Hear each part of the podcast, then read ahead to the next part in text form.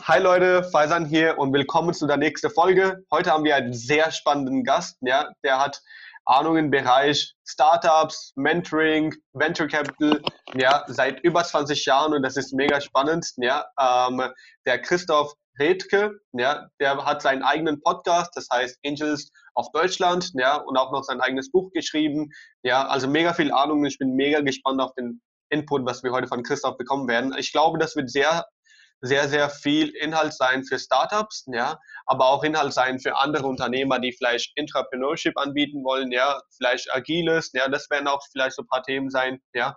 Bin mega gespannt und in dem Sinne, Christoph, willkommen zum Podcast und danke, dass du dir die Zeit genommen hast. Ich freue mich. Ich bin ja. gespannt. Vielen, vielen, vielen lieben Dank. Ähm, für die erste Frage, ja, da bin ich auch mehr gespannt, wie du darauf antwortest. Für diejenigen, die dich nicht kennen, ja, erzähl, wer bist du und was machst du so alles? Naja, also ich behaupte von mir, und das sage ich ganz bewusst so, ich behaupte von mir, dass ich der eine Mensch in Deutschland bin, der am breitesten und tiefsten in das Thema Entrepreneurship eingestiegen ist und der am umfassendsten dazu arbeitet.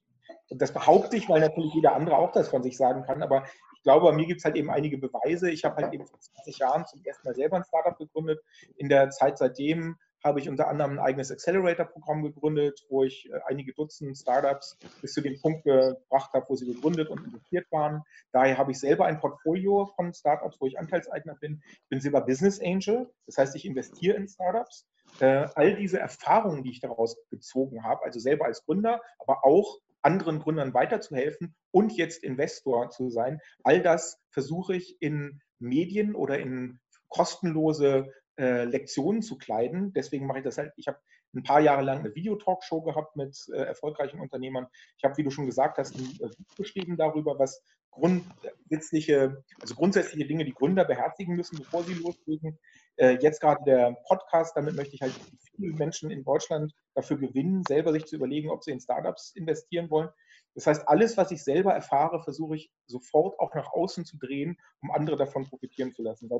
Fünf Jahren, ein bisschen mehr als fünf Jahren, habe ich ein, ein regelmäßiges Meetup, was ich in Berlin und auch in anderen Städten alle drei bis vier Wochen mache, wo mittlerweile auch schon so vielleicht 3.000, 3.500 Leute da waren und wo jeder kommen kann. Das ist so eine öffentliche Office-Hour eigentlich, jeder kann kommen und über die Idee oder das Problem, was er lösen möchte, mit unternehmerischen Mitteln mit mir reden. Und ich gebe dem halt eben dann wirklich zehn Minuten ganz intensives Mikromentoring. Das heißt, auf allen Ebenen sowohl persönliches Gespräch als auch Bücher schreiben, Podcast machen, äh, Reisen, auf Konferenzen sein, äh, sprechen, konzeptionell Dinge machen, versuche ich halt eben dieses Thema Entrepreneurship umfassend in die Gesellschaft einzubringen, weil mir ist es wichtig, dass das nicht nur ein Thema ist für Start-up-Gründer, für junge Leute, die äh, gut mit dem Computer sind, sondern ich glaube halt daran, dass dieses Unternehmertumsding äh, das eine wichtigste Werkzeug ist für absolut jeden, um sich selber zu befähigen.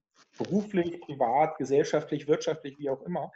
Und das wird, äh, glaube ich, jetzt gerade auch nochmal besonders deutlich in der Corona-Krise, wo halt eben diese etablierten Organisationen alle Schwierigkeiten haben, damit umzugehen und wo vielleicht jeder Einzelne erst recht merkt, dass man am Ende mit den eigenen Fähigkeiten am meisten versuchen muss auszurichten und sich nicht darauf verlassen kann, dass das System schon irgendwie funktioniert. Und das ist meine Mission und äh, ich glaube, das macht sonst in Deutschland niemand so umfassend und konsequent. Ja, ähm, jetzt eine Frage, gerade weil du 20 Jahre Erfahrung hast, ja, wie hat sich das Startup-Leben ja in den letzten 20 Jahren ja so verändert, entwickelt? Ja, ist es besser geworden als sagen wir mal vor 20 Jahren? Wie siehst du das? Es hat sich vor allem sehr professionalisiert. Das ist, glaube ich, das Wichtigste. Ich erinnere mich ja natürlich noch sehr gut, als wir das erste Mal mit ein paar Freunden, wir waren zu viert, im Jahr 99 uns zusammengesetzt haben und eine super Idee hatten und losgelegt haben. Und damals war halt nichts von dem, was, was heute fast jeder weiß, schon niedergeschrieben. Oder also wir haben alle versucht, das Beste draus zu machen und wir haben alle nach Amerika geschaut in Silicon Valley, weil dort die Leute uns schon einige Jahre voraus hatten. Aber wir wussten damals noch nichts von Lean Startup. Wir wussten damals noch nichts von Kundenforschung wirklich. Wir haben damals noch auf den Businessplan-Wettbewerb hingearbeitet. Ja, und wir dachten, dass das Wichtigste, was man haben muss als Gründer, ist halt eben so ein 50, 60-seitiges Ding, wo man sich alle Zahlen überlegt hat und alle Marketingkanäle und so. Und das war aber damals der Stand von allen. Damals haben halt eben alle versucht, so nachzuahmen, was sie selber kaum so richtig verstanden haben und, und dann halt eben mit ihren Ideen das meiste zu erreichen. Und das ist heute komplett anders. Also sehr, sehr viel von dem, äh, dass, also, dass du jetzt hier sitzt und so ein, so ein Interviewformat machst. Auch das ist mittlerweile selbstverständlich geworden, weil es die Werkzeuge dafür gibt, weil es einfach geworden ist, aber weil auch mehr Leute dieses Mindset haben, sich Dinge zu erfragen, auf Kunden, auf Experten zuzugehen und so weiter. Das, das ist alles relativ neu. Das gab es alles zu meiner Zeit, also als ich zum ersten Mal gegründet habe, noch nicht. Und äh, dann natürlich auch die Erfahrung, die im Markt ist. Das ist ja nicht nur ich, sondern es sind alle Menschen, die jetzt seit 5, 10, 15 Jahren vielleicht mehrere Unternehmen gegründet haben oder mehrfach investiert haben. Die haben jetzt alle, sind jetzt alle mehrfach gescheitert oder haben auch ein paar Mal Erfolg gehabt und haben jetzt all diese, dieses Wissen aus erster Hand, was wir halt eben vor 20 Jahren nur aus zweiter oder dritter Hand hatten. Das heißt, wenn du mich nach der einen wichtigsten Veränderung fragst, dann ist es wirklich diese Professionalisierung, die es auch möglich gemacht hat, dass dieses Startup-Arbeiten, dieses New Work nicht nur Startups funktioniert, sondern dass, jetzt, dass, man das jetzt überall einsetzen kann. Warum auch Firmen sich dafür interessieren, warum viele Agenturen und Beratungen damit arbeiten. Diese Professionalisierung, die hat sowohl auf der menschlichen als auch auf der konzeptionellen und der fachlichen Seite äh, alles verändert. Verstehe. Und ähm, du hast jetzt sehr, sehr viele verschiedene Punkte genannt, ja, und auf die alle möchte ich auch Stück für Stück eingehen. Ähm, erstmal eine, eine Frage, wo eine sehr umstrittene Meinung gibt. Ja? Ähm, manche sagen, dass man als Unternehmer geboren wird. Andere sagen, dass man die unternehmerische Fähigkeiten sich mit Erfahrungen aneignet. Ja? Wie ist deine Meinung dazu? Vor 20 Jahren hätte ich wahrscheinlich noch Ersteres gesagt. Heute sage ich das nicht mehr. Und zwar deswegen, weil zum einen man auch Unternehmer sein kann, ohne selber Gründer zu sein. Also auch in jedem Team braucht es noch nicht nur den Gründer als unternehmerische Persönlichkeit, auch wenn der vorne steht und vielleicht irgendwie der Hauptgesellschafter ist, aber um ihn herum gibt es ja auch noch so ein ganzes Team von anderen. Und auch halt eben die Führungspersonen in, in so einer entstehenden Organisation, die müssen alle unternehmerisch drauf sein. Das heißt also, es gibt, anders als ich vor 20 Jahren gedacht habe, nicht nur 0 oder 1. Entweder du bist ein Unternehmer oder du bist keiner, sondern ich glaube, dass in jedem Menschen diese, dieser Wille oder die Kreativität und das Durchsetzungsvermögen unterschiedlich hoch angelegt ist. Ähm, und das, hat, das ist auch völlig okay so. Ja? Also, äh, wenn man sagen würde, dass nur derjenige, der sein gesamtes Geld und sein ganzes Risiko nimmt, von null auf eine Firma äh, aufbaut, dass nur der als Unternehmer qualifiziert, das ist einfach falsch. Ja? Seine Mitgründer qualifizieren sich ebenso, was ich gerade eben gesagt habe. Und auch in einem, sag mal, in einem, in einem organisierten, hierarchischen Umfeld, wie zum Beispiel in Konzernen oder Behörden, auch da ist es möglich, unternehmerisch zu handeln, weil, und das ist halt ganz wichtig, unternehmerisches Handeln auch dank der Technologie so viel einfacher geworden ist. Vor 20 Jahren, auch das weiß kaum jemand mehr, war alles so teuer. Vor 20 Jahren gab es noch keine Content-Management-Systeme. Datenbanken waren unglaublich teuer. Sich mal eben eine Website machen, das war ein riesen Kunststück. Da gab es keine Experten und die wenigen Experten haben unglaublich viel Geld gekostet. Das heißt, nur diejenigen, die sich wirklich total sicher waren und die auch ein großes Risiko eingehen wollten, haben sich das Ding überhaupt zugemutet. Heutzutage ist es so einfach. Wir machen jetzt hier gerade unser Interview über eine kostenlose Websoftware, die es damals schon gab. Ich habe ja. mir meine Websites gebaut mit, äh, mit, mit Wix. Das ist so einfach äh, wie, wie PowerPoint. Das heißt, jeder absolut Blinde, also wer, wer PowerPoint kann, kann sich heutzutage auch eine Website bauen. Das ist alles so viel einfacher geworden und damit ist das Risiko so geringer geworden, dass auch Leute, die eine gute Idee haben, an der sie hängen, die sich aber vielleicht nicht notwendigerweise als Unternehmer definieren, das einfach mal ausprobieren können. Und wenn es klappt, dann wachsen sie halt eben in dieses Unternehmertum rein. Ja, sie müssen nicht mehr zu einem Zeitpunkt entscheiden, oh, ich mache mich selbstständig, oh, ich gründe meine eigene Firma, ich muss jetzt ein Ladenlokal mieten oder ich muss Leute anstellen, sondern du kannst den ersten Schritt machen, gucken, ob das klappt, dann machst du den zweiten Schritt, gucken, ob das klappt und zu diesem Zeitpunkt hast du noch gar kein Pfennig Geld ausgegeben. Hundertprozentig, ja. Ähm, du sprichst das Thema Geld jetzt an und das ist auch eine gute Überleitung zu der nächsten Frage. Ja, das ist eine Frage, die für ganz, ganz, ganz junge Unternehmer gedacht sind, die vielleicht ganz so die ihre ersten Schritte machen und diesen Podcast sich anhören. Ja, und vielleicht ist diese Frage für dich ein bisschen selbstverständlich, ja, und vielleicht kommt dir auch ein bisschen dumm vor, ich weiß, ja. Aber was damit? Ja, wofür braucht ein Startup überhaupt Geld? Ähm, das ist überhaupt gar keine dumme Frage. Ganz im Gegenteil. Das hm. ist sogar etwas, was ständig auch unter Profis und auch sozusagen in meinem Podcast ständig verhalten, äh, verhandelt wird. Du hast ein bestimmtes Budget. Wofür solltest du das ausgeben? Was sind die Prioritäten? also jeder Unternehmer, genauso wie jeder Mensch, braucht natürlich Geld für eine ganze Reihe von Dingen. Also Essen kaufen, Miete zahlen und solche Sachen. Aber als Unternehmer äh, hast du natürlich obendrauf noch einige Verpflichtungen. Also zum Beispiel externe Kräfte anstellen, also ir irgendwelche externen Dienstleistungen einkaufen. Und das sind manchmal technische Dienstleistungen, also zum Beispiel irgendeine Software, die du brauchst, Salesforce äh, als, also es ist so ein Content oder Customer Management System und Sales Tool, was sehr, sehr viele Leute brauchen, ähm, aber auch äh, die Kundenakquise. Ja, also wir haben ja gerade vorhin schon ein bisschen darüber gesprochen, wie aufwendig es ist und es wird immer aufwendiger, viele Leute online zu erreichen, weil halt eben so viele Medien saturiert sind, weil so viele andere sich darum bewerben, um deine Aufmerksamkeit. Und vor diesem Hintergrund, also es war schon vor 20 Jahren schwierig, irgendwie viral einen Erfolg zu erzielen. Also irgendwie mal was rauszuhauen und morgens wachst du auf und 20 Millionen Leute haben das geguckt. Das war schon vor 20 Jahren eigentlich eine Legende und es passiert so selten. Aber heute ist es fast unmöglich. Ja? Heute musst du wirklich dir jeden einzelnen Kunden hart erkaufen mit Geld. Du musst die Werbeanzeigen an der richtigen Stelle schalten. Du musst professionellen Content produzieren. Du musst Sonderangebote machen. Du musst präsent sein. Also das ist eines der allerwichtigsten Dinge, wofür heutzutage Geld ausgegeben wird. Das ist vielleicht auch ein Wandel von vor 20 Jahren. Vor 20 Jahren war es, glaube ich, vor allem Technik, für das das Geld raus musste, weil Technik so teuer war. Und heutzutage ist es Aufmerksamkeit, für die ganz viel Geld ausgegeben werden muss. Und das kann man auch leider, da gibt es keine Shortcuts. Wie gesagt, das mit dem Viral, versuchen wir es einfach mal und alle Leute reißen mir mein Produkt aus den Händen.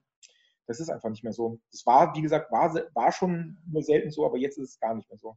Das ist ein ganz wichtiges Ding, die Aufmerksamkeit. Und deswegen reden wir als wichtiger Parameter in der, in der Startup-Branche, reden wir auch immer von den Customer Acquisition Costs, CAC. Das ist eine der ersten Fragen, die man als Business Angel immer stellt. Was wisst ihr darüber, wie teuer es für euch ist, Kunden zu akquirieren, die dann euren Dienst abonnieren oder, oder euer Produkt kaufen. Und äh, wenn der zu hoch ist und äh, er kann nicht runtergebracht werden, dann ist das heute auch der wichtigste Grund oder zumindest der wichtigste finanzielle Grund, warum Startups scheitern.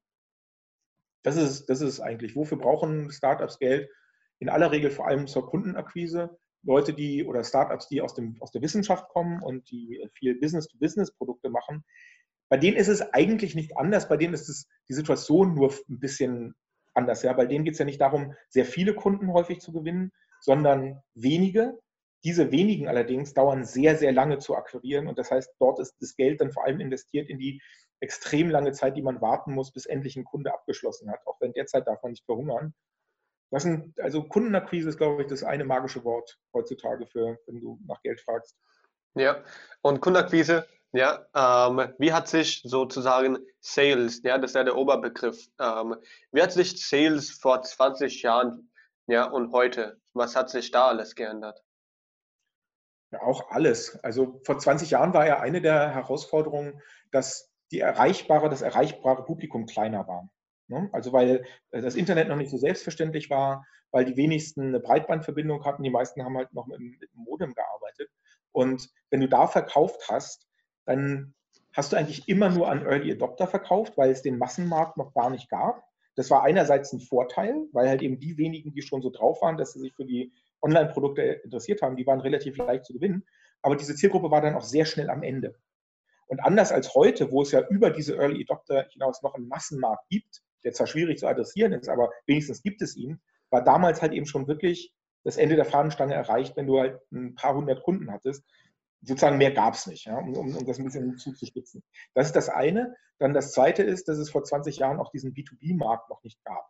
Weil Internet, äh, das war halt eben schon noch sehr endkundenfokussiert, Online-Games, äh, Social, Social Communities. Ja, damals gab es ja noch viel, viel mehr Communities, als es die jetzt gibt. Jetzt hat sich eigentlich alles so runtergebrochen auf Facebook und ähm, äh, Instagram, aber damals gab es ja noch ganz viele kleinere Communities, Shopping-Communities, Schüler-Communities, Tierliebhaber, weiß der Himmel. Das heißt, das war so ein Ding, wo halt sehr viel Aufmerksamkeit und, äh, und auch Verkaufen, ja, sei doch hier dabei und so, das sind deine Vorteile reinging. MySpace und so.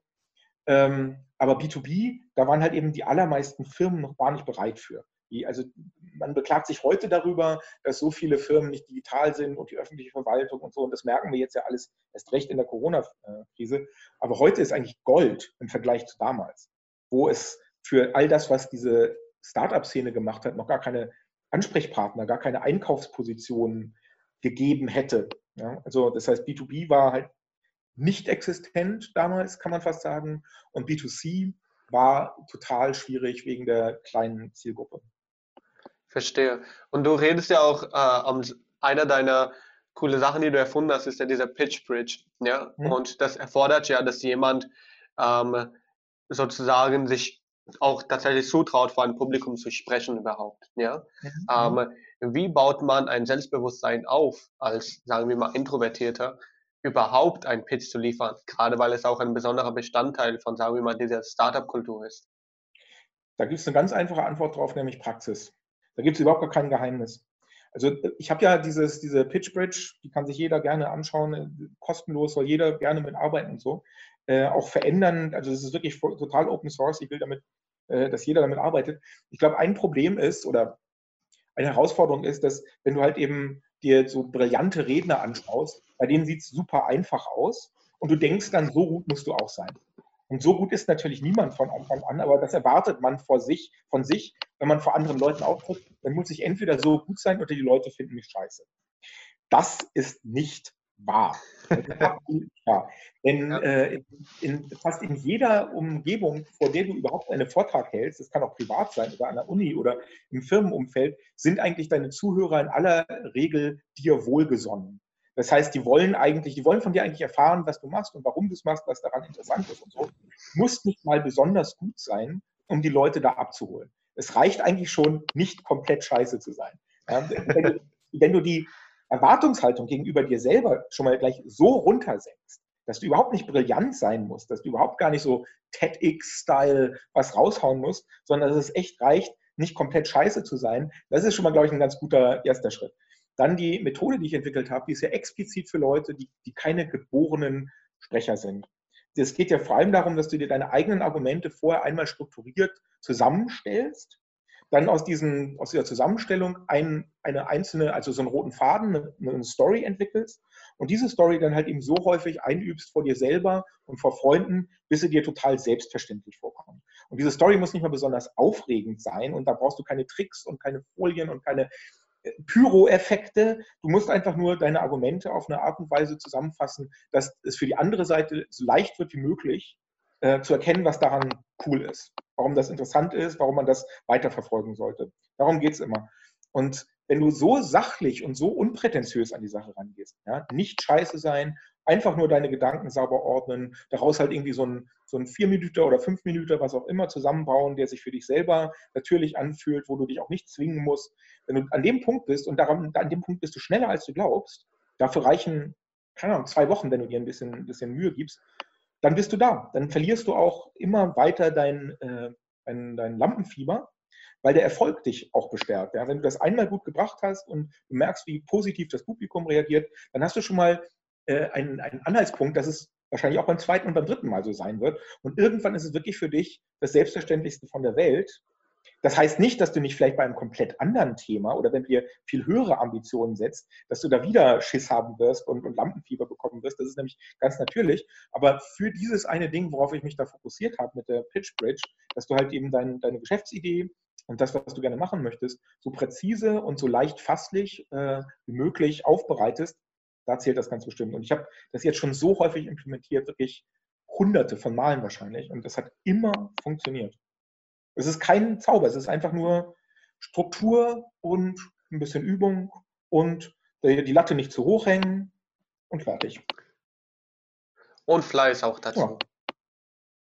Ja, sehr cool. Und wie war in der Hinsicht deine erste Rede? Ähm, ja, das ist sehr schwer zu sagen, wann die überhaupt stattfand. Also möglicherweise, ich erinnere mich halt eben an Präsentationen an der Uni. Ja, also ich habe ja Geschichte studiert und wenn du Geschichte studierst, dann musst du schon sehr früh so freien Vortrag halten, also über deine Arbeitsergebnisse oder über irgendwelche Quellen oder irgendein Thema. Ich habe ja eine alte Geschichte studiert, Griechen und Römer. Und da musste man sich dann natürlich sehr viel mit den Quellen, mit den lateinischen Quellen beschäftigen und mit äh, den Originaltexten. Und tja, dann halt eben, um seine Scheine zu bekommen an der Uni, halt das auch frei vortragen. Also wir haben so gut wie gar keine, oder ich glaube wirklich gar keine Klausuren geschrieben, sondern es war alles halt eben Hausarbeiten oder, oder frei vortragen.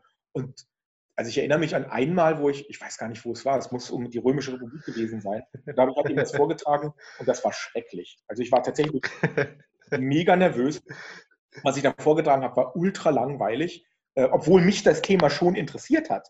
Aber ich war, also es war, es war, glaube ich, eine Katastrophe. Der, der, der Hörsaal war knallvoll. Alle waren da, weil sie da sein mussten. Keinen hat das wirklich interessiert. Wenn man da so ein, so ein Referat gehalten hat, dann auch nicht deswegen, weil man, weil man dazu Lust hatte, sondern das war, man brauchte halt eben einen Schein. Ja, also es war, es war grauenhaft. Ganz bestimmt grauenhaft. und jetzt, also gerade wenn man jetzt bei dir das so sieht und so sagt, ja, ähm, du hast damals das, sagen wir mal, nicht ganz so gut abgeliefert und heute, ja, kommt es einfach aus dem Standpunkt heraus, ja, ja, aus die Hände geschüttelt, sagen wir aus die Ärmel geschüttelt, ja, ähm, kann es auch jeder hinkriegen, weil es ja im Endeffekt, wie du gesagt hast, Praxis ist. Ganz genau so ist es. Ja, und du hast ja vorhin angesprochen, dass du Geschichte studiert hast. Ja, und ähm, es gibt einen Unternehmer, den ich sehr liebe, das ist der Gary V, Gary Vaynerchuk, und der sagt, ja, ähm, dass die, die ganze Trends, die es heute gibt, in irgendeiner Art und Weise in der Geschichte schon passiert sind und die in einer umgewandelten Form heute wieder stattfinden. Ja? Ähm, inwiefern hat, sagen wir mal, dich in bezüglich Trendsanalyse äh, deine Gesch Geschichtestudium da in der Hinsicht weitergeholfen? Also, dass, dass, dass man in der Geschichte sehr viele Muster erkennt, die man auch heute wieder erkennt, das ist bestimmt so. Und das wissen Menschen auch schon, seitdem wir überhaupt Geschichte haben. Ja? Also schon, keine Ahnung, die allerersten ältesten Texte, die wir haben, die irgendwie äh, 2500 Jahre alt sind, schon die haben irgendwie gesagt, ja, es passiert nichts Neues mehr auf der Welt. Haben wir alles schon erlebt und so. Das heißt, äh, da musste nicht erst Gary Vee kommen, um das zu entdecken. Ja, das hat Herodot äh, irgendwie im fünften vorchristlichen mhm. Jahrhundert. Ähm, ich habe jetzt gerade gestern mit einem Freund länger darüber gesprochen, äh, anlässlich der Corona-Krise. Ne? Also da habe ich tatsächlich jetzt so ein bisschen so eine Einstellung äh, und, und, als Historiker grundsätzlich auch, die mir, die mir schon hilft. Ja? Und zwar einfach, weil es, es ist, es hat einfach jede Generation ihre Krise. Also zur Menschheitsgeschichte gehört, das kann man wirklich so formulieren, dass nicht eine Generation, solange wir überhaupt über die Menschheit Bescheid wissen, keine Krisen in irgendeiner Form gehabt hat. Und das waren halt Hungersnöte, das waren Kriege, das waren Krankheiten auch. Das kann man sich wirklich so abzählen an, an äh, einem historischen Kalender. Irgendwo ist immer etwas katastrophal schiefgegangen. Und unsere Generation, äh, meine, deine auch, also wir sind eigentlich bislang sehr, sehr gut weggekommen. Und äh, wirklich, also vor diesem Hintergrund zu sagen, so der Coronavirus, das ist jetzt unsere Krise, für mich relativiert sich das sehr. Also es ist natürlich, ich habe leicht reden, ich bin nicht die Zielgruppe, ich bin sehr gesund, ich bin noch keine 70 Jahre alt. Ähm, ich kann viele Sachen von zu Hause machen. Ich wohne in der, im Herzen von Berlin, wo auch die nächsten Kliniken direkt ums Eck sind. Buchstäblich zu Fuß kann ich darüber schlendern. Ja, das, das, das macht es mir einfach, aber ich glaube auch grundsätzlich äh, vor dem Hintergrund, was Krisen häufig sonst mit sich bringen. Ja, also verwüstete Städte, wie gesagt, Hungersnöte, noch viel, viel mehr Tote, äh, fundamentales Elend, ganze Bevölkerungsschichten verlieren all ihr Hab und Gut. Äh, Gewaltausbrüche und so weiter, ist diese Krise ganz schön harmlos. Also ich hoffe natürlich auch, ich bin Optimist, dass es jetzt in vier Wochen vorbei ist, dass wir im Mai eigentlich wieder anfangen können, ein bisschen normal zu leben. Und dann, weißt du, wenn in einem Jahr von jetzt, dann blicken wir auf diese Wochen zurück, so hoffe ich das zumindest, und, und fragen uns, ja, war das eigentlich wirklich so schlimm? Und jetzt kommen wir, trinken wir mal ein Bier drauf. Und damals hat sich das alles so, so schrecklich angefühlt, aber jetzt in the grander scope of things also, weißt du, so wie, wenn, wenn, du, wenn du diese Unbilden, die wir jetzt erleiden hier in Deutschland, vergleichst mit dem, was so viele Menschen rund in die Welt jeden Tag erleiden müssen, auch ohne eine Krankheit, dann ist das echt ganz schön wenig. Also da hilft mir diese historische Perspektive.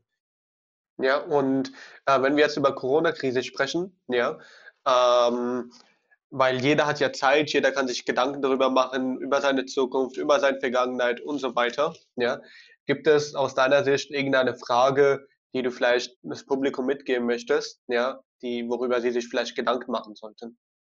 Vielleicht das, was, was ich zu Anfang schon gesagt habe. Ne? Also einerseits finde ich schon ein bisschen hart oder ich, mein Facebook-Feed ist voll von Leuten, die, die, die jetzt aus allen Ecken kommen und sagen, genau diese Krise ist der richtige Zeitpunkt, um sich mal um äh, Gedanken zu machen oder um, äh. also für die einen ist es Achtsamkeit, ja, da bin ich ein ganz großer Skeptiker, aber für manche Leute scheint das halt eben super wichtig zu sein. Ja, das heißt, die einen sagen, ja, nehmt diese Krise und denkt über, darüber nach, wie glücklich ihr seid und so weiter. Wiederum andere sagen, genau das ist jetzt der richtige Zeitpunkt, wo wir mal Einkehr halten sollten und darüber nachdenken, wie das mit der wie das mit dem Klimawandel aussieht, ob sich die Erde gegen uns wert. Dann wiederum Dritte sagen, nee, das ist jetzt der richtige Zeitpunkt, um sich darüber Gedanken zu machen, unser soziales Gefüge, ob halt die Krankenschwestern wirklich genug verdienen und so. Das heißt, es gibt ganz viele Agenten, äh, ganz viele Dinge, wo jetzt auf einmal, das passiert natürlich, also sind natürlich alle sehr aktiv schon die ganze Zeit, aber genau jetzt scheinen da ganz viele so den Moment zu haben, wo sie sagen, genau jetzt ist das richtige, ein richtiger Moment für unser Thema. Hm? Und das, dem stehe ich halt eben generell so ein bisschen zurückhaltend gegenüber, wobei natürlich jeder Ansatz auch, auch richtig ist und nicht falsch. Ähm, mein Ansatz ist halt das, was ich vorhin meinte. Ich glaube, dass halt eben in so einer Strukturkrise klar wird, dass der Mensch sich selber befähigen muss, so dass er selber auch in so einer Zeit, wo, wo das System nicht so gut funktioniert, etwas erreichen kann, etwas bauen kann, ähm, nicht darauf sich verlassen muss und ausschließlich darauf verlassen muss, dass das System funktioniert. Und das wirklich in ganz banalen Zusammenhängen. Also wenn, wenn man jetzt halt eben in eine Behörde reinschaut, also die Leute, Leute, die jetzt nicht mehr in der Behörde sind, die können nicht von zu Hause einfach weitermachen, weil das Behördensystem so hermetisch ist auch aus Datenschutz und IT-Sicherheit und so weiter. Da ist das nicht so, so wie du und ich, dass wir uns jetzt vormittags hinsetzen mit unseren Rechnern und ja. am Anfang quatschen und irgendwas kreieren. Und, und ich meine, in vielen anderen Bereichen, Agenturen, so modernere Zusammenhänge, Startups, da machen die Leute auch von zu Hause weiter, weil das auf ihren eigenen Geräten geht. Aber es gibt große Bereiche der deutschen Wirtschaft, Millionen von Menschen können von zu Hause nicht arbeiten, weil das System so hermetisch ist, dass es darauf überhaupt nicht eingerichtet ist. Und das bedeutet, dass du halt eben zu Hause sitzt und Däumchen drehst.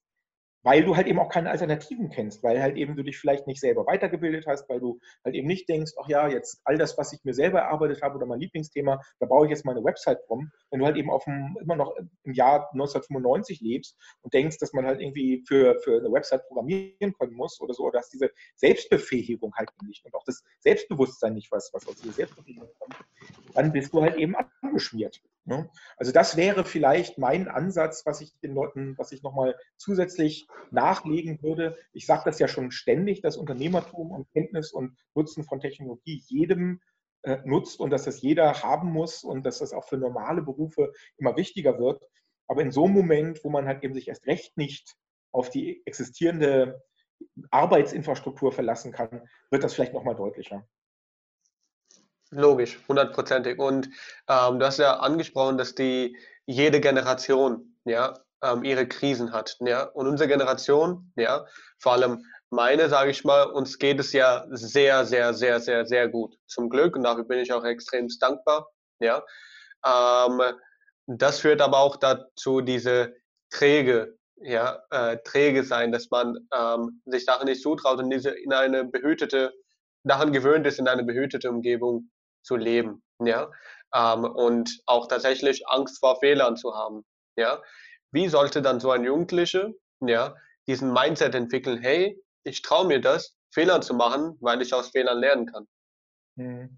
Das ist eine schwierige Frage, die sich viele stellen. Also auch da denke ich mal erstens, man kann die Natur des Menschen nicht ändern. Immer wenn man versucht, die Natur des Menschen zu ändern, dann, dann führt das zu einer Katastrophe. Ja? Dann hast du irgendwie so einen Gottesstaat oder einen Kommunismus oder so weiter.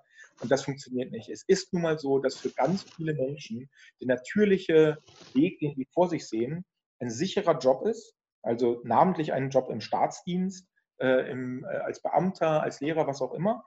Und ein Job, der halt eben auch vielleicht mehr oder weniger glücklich machen soll, aber der auch so einen, so einen Hintergrund dafür bildet, dass man dann halt eine Familie gründen kann, was, was vielen Leuten ja natürlich sehr, sehr wichtig ist, was ja vielleicht auch wirklich das Wichtigste auf der Welt ist. Ähm, und solchen Menschen mit Gewalt irgendwie beibringen zu wollen oder denen vorzuhalten, du machst es falsch, du müsstest ganz anders drauf sein, du müsstest jetzt erstmal programmieren lernen, du müsstest erstmal jetzt gucken, wie man sich digitalisiert, du musst Unternehmer werden, das führt zu gar nichts. Das heißt, man richtet sich erstmal zu Anfang sowieso nur an Leute, so wie dich wahrscheinlich, denen aus irgendeinem Grund, den man vielleicht gar nicht im Einzelnen nachvollziehen kann, wo, wo es auch keine, ja, ich weiß nicht, Initialzündung gab oder nichts Spezifisches, man richtet sich an diejenigen, die dem Thema sowieso nahestehen. Ja, das ist ungefähr wie bei Musikern, also du kannst auch nicht jeden dazu zwingen, Gitarrist zu werden, obwohl Gitarre spielen geil ist, ja, aber manche Leute mögen das halt einfach nicht und so. Aber es gibt dann halt eben doch genug, Zehntausende oder Hunderttausende, die sagen, jawohl, super cool, mich musst du dazu nicht zwingen, ich nehme einfach die Gitarre und, und leg los. Und so ist es, glaube ich, in den letzten 20 Jahren auch im Unternehmertum gewesen. Es gibt eine Gruppe von Menschen, die dem nahesteht und die optimal zu fördern, das war in den letzten 20 Jahren oder in den letzten, sagen wir, bis vor fünf Jahren war das die Pflicht. In den letzten fünf Jahren ist, wie gesagt, noch das dazu gekommen, was ich vorhin meinte, dass dieses, dieser Werkzeugkasten, den wir haben, auch durchaus Leute anspricht, die vielleicht nicht zu dieser allerersten Zielgruppe gehören sondern die sich vielleicht in das Thema reinarbeiten wollen, entlang von Ideen, die sie haben, die also nicht irgendwie sagen, äh, ich bin Unternehmer durch und durch, egal was ich mache, ich muss irgendwas machen, sondern die halt eben vielleicht, nachdem sie schon zehn Jahre in einem Beruf, Beruf gearbeitet haben oder 15, das ist ja sehr, sehr häufig, auf einmal etwas finden, wo sie sich so gut auskennen und wo sie so ein so großes Problem sehen, dass sie damit selber loslegen wollen. Das ist ja das, wovon wir hier alle eigentlich leben, Profis, die sich auskennen und die den nächsten Schritt gehen wollen. Und äh, das das, das sind die Leute, mit denen wir hier reden und dann mal weitersehen. Also ich persönlich glaube, dass tatsächlich, wenn es eine Maßnahme gäbe, die alle bewegen könnte, ja, also auch diejenigen, die jetzt sagen, nee, ich werde lieber Lehrer oder ich werde lieber Beamter oder ich gehe in die Kreissparkasse oder so. Wenn es ein, eine Maßnahme gäbe, die ich sofort einführen würde, dann wäre das ähm, Software Development in Schulen. Und zwar auf einer ähnlichen Flughöhe wie Englisch. Weil Englisch und, und äh, Software Development haben halt eben gemeinsam, dass wenn du es gelernt hast, es 100 verschiedene Arten gibt, wie du es anwenden kannst. Manche Leute wenden das beruflich an, also ich spreche Englisch zum Beispiel sehr viel natürlich im Beruf, aber manche machen es auch nur im Urlaub. Und auch im Urlaub macht es ja das Leben viel, viel leichter, wenn man Englisch kann. Und mit Software Development ist es genau das Gleiche. Manche Leute machen dann daraus eine Karriere und werden Software Developer, verdienen viel Geld oder bauen ihre eigene Website. Alle anderen dagegen sind einfach froh, dass Software Development ihnen die gesamte Welt der Technik da draußen erschließt als Nutzer.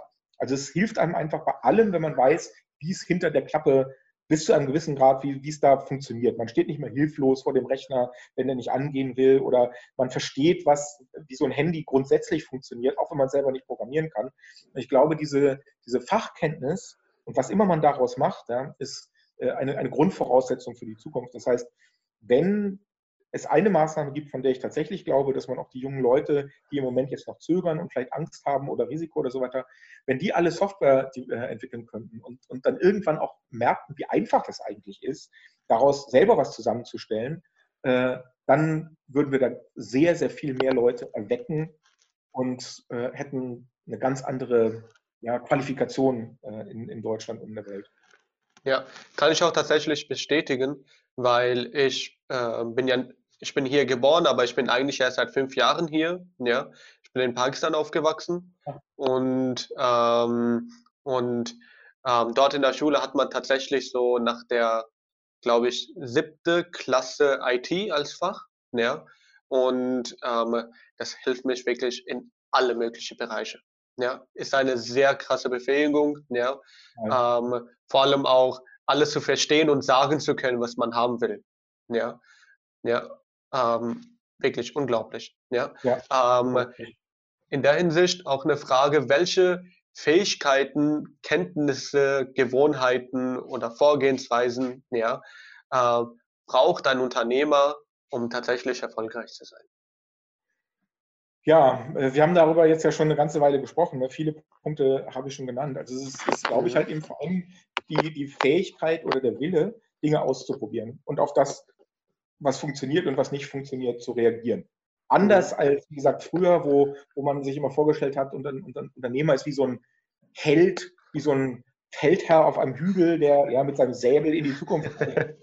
Heute ist das nicht so. Also ja. es gibt diese Typen auch immer noch. Ich kenne einige sehr charismatische Unternehmer, die wirklich ihr gesamtes Unternehmen hinter sich hergerissen haben, weil die halt so eine große Vision hatten und, und auch äh, so begabt waren, die, die zu vermitteln. Aber die Regel ist eigentlich eher, du erkennst ein Problem, von dem du noch gar nicht so richtig weißt, wie groß es ist. Du legst einfach mal los, du nimmst die positiven Signale auf, modifizierst deinen Ansatz und das machst du halt eben immer weiter und immer weiter. Äh, das heißt, es ist eigentlich eher dieses kontinuierliche, aktiv dein eigenes Projekt managen und weiterentwickeln.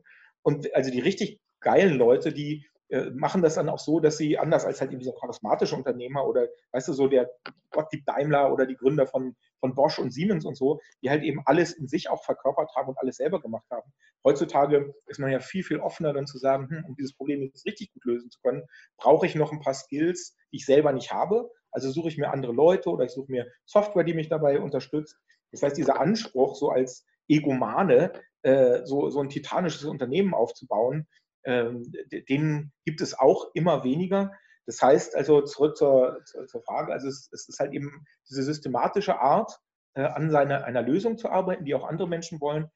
Und diese systematische Art, wo man halt auch aus, aus Fehlern lernt, wo man äh, ein offenes Ohr hat, wo man den Austausch mit seinesgleichen sucht, wo man auch bereit ist, von einer Dummheit zurückzutreten, anstelle aus, aus ja, Eitelkeit daran festzuhalten. Das ist es eigentlich. Und das ist sehr unspektakulär. Weißt du, also wovon, wovon wir reden, das ist jetzt halt eben nicht, wie beim Pitchen eigentlich, das ist jetzt nicht, dass du da ähm, absolute äh, Master of Disaster sein musst, dass du der Beste sein musst und so. Das ist, das ist meiner Ansicht nach alles Quatsch. Ja? Dieses Gerede, was man ja dann auch in amerikanischen Fernsehserien sieht und so weiter. Dieses der Beste sein, Superman sein, äh, AAA-Team und weiß der Henker, was die Leute da sagen. Meiner Ansicht nach alles Quatsch. Äh, man arbeitet sich in eine Sache rein, guckt, wie weit man kommt und zieht seine Konsequenzen draus. Verstehe. Ja, wir nähern uns auch langsam die Ende zu. Jetzt eine, eine persönliche Frage. Ja, ähm, mhm. welche oder andersrum, was ist dein Lieblingszitat? Was motiviert dich so am Tag? Habe ich nicht.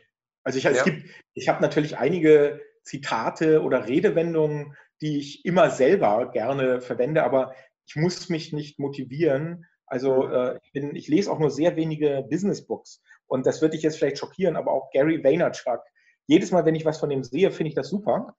Aber es ist nicht so, dass ich jetzt so aktiv seinem Wirken folgen würde, weil ich halt eben so diese, diese, diesen Anschub bräuchte. Ich als mhm. Historiker, ich lese fast nur Belletristik, also nur richtige Literatur, manchmal auch Fachbücher, aber auch eher über historische Themen. Die wenigen Business Books, die ich gelesen habe und ich gut finde, die haben tatsächlich was mit Startups zu tun. Also ich bin ein Riesenfan von den beiden Klassikern uh, The Lean Startup und The Startup Way von Eric Ries. Die sind wirklich fantastisch. Und das sage ich als jemand, der sonst keine Business Books liest.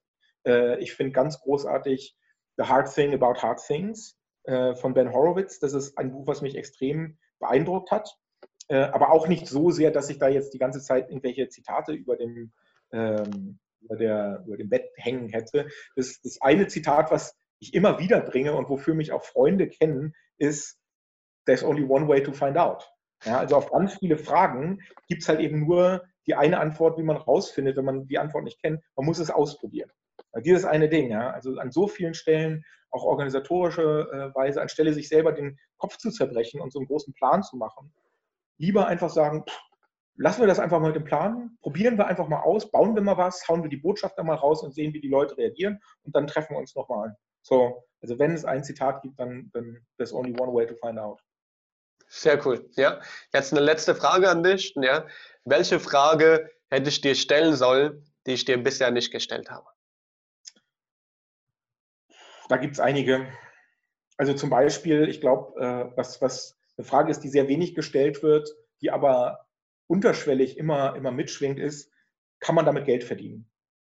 Weißt du? Also ich meine, das ist etwas, was äh, viele Leute auch mich manchmal fragen, weil wenn du zum Beispiel nur in der Öffentlichkeit stehst, ja, das ist äh, super gut, dann hast du halt eben Ruhm und Ehre, aber wovon zahlst du eigentlich deine Miete? Und, und nachzufragen, wovon du eigentlich lebst, das ist eine sehr unterschätzte, wichtige Frage bei allen Leuten, mit denen man spricht. Ne? Weil so viele Leute, die in der Öffentlichkeit stehen, äh, tun so, als hätten sie keine Einkünfte. Und wenn du dann genau nachfragst, wovon sie leben, dann merkst du, okay, sie machen Beratung für zwei oder drei Konzerne. Und dann kannst du natürlich nachfragen, okay, bist du denn dann noch unabhängig, wenn du sozusagen in Wahrheit Berater bist. Wiederum andere sind tatsächlich Künstler und leben von der Hand in den Mund, weil sie halt eben eine Mission für sich gefunden haben oder sind so missionsgetrieben, dass die Frage, wie sie ihr Geld verdienen, gar nicht wichtig sind. Auch die gibt es.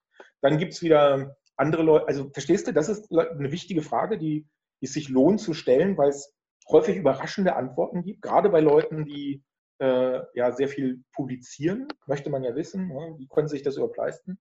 Das ist eine Frage. Dann eine zweite wichtige Frage ist, äh, was viele Leute interessiert, was auch unterschwellig immer mitspielt, ist, wie verträgt sich deine, deine Tätigkeit sozusagen als, als Unternehmer oder als Publizist oder als jemand, der viel, äh, viel in der Öffentlichkeit steht, mit deiner Idee von Familie? Das ist etwas, was viele Leute interessiert, weil sehr viele Menschen das Thema Familie, wie gesagt, zu Recht sehr, sehr wichtig ist. Familie, Geld, also fundamentale Sachen. Man darf nicht vergessen, dass auch diese ganze Startup und New Work und so, das ist nicht, das findet nicht auf einem anderen Planeten statt. Das, das ist in unserem Planeten wo Menschen halt eben sich um ihre Kinder kommen, kümmern möchten, wo Familie ihnen wichtig ist, wo sie von irgendwas leben müssen und so weiter. Und diesen Abgleich zu haben, das ist ziemlich wichtig. Ja. Wie kriegen Unternehmer das überhaupt hin, wenn sie nebenher noch drei Kinder haben oder vier Kinder? Wie sieht das Familienleben aus? Wie sieht der Urlaub aus und so? Ich glaube, das ist halt auch etwas, wo viele Menschen da draußen noch denken, also das ist ein Entweder-Oder. Entweder ich will eine Familie und möchte halt eben dieses Leben, was meine Eltern auch geführt haben, dann kann ich nicht Unternehmer werden, dann muss ich Lehrer werden, so ungefähr, ja.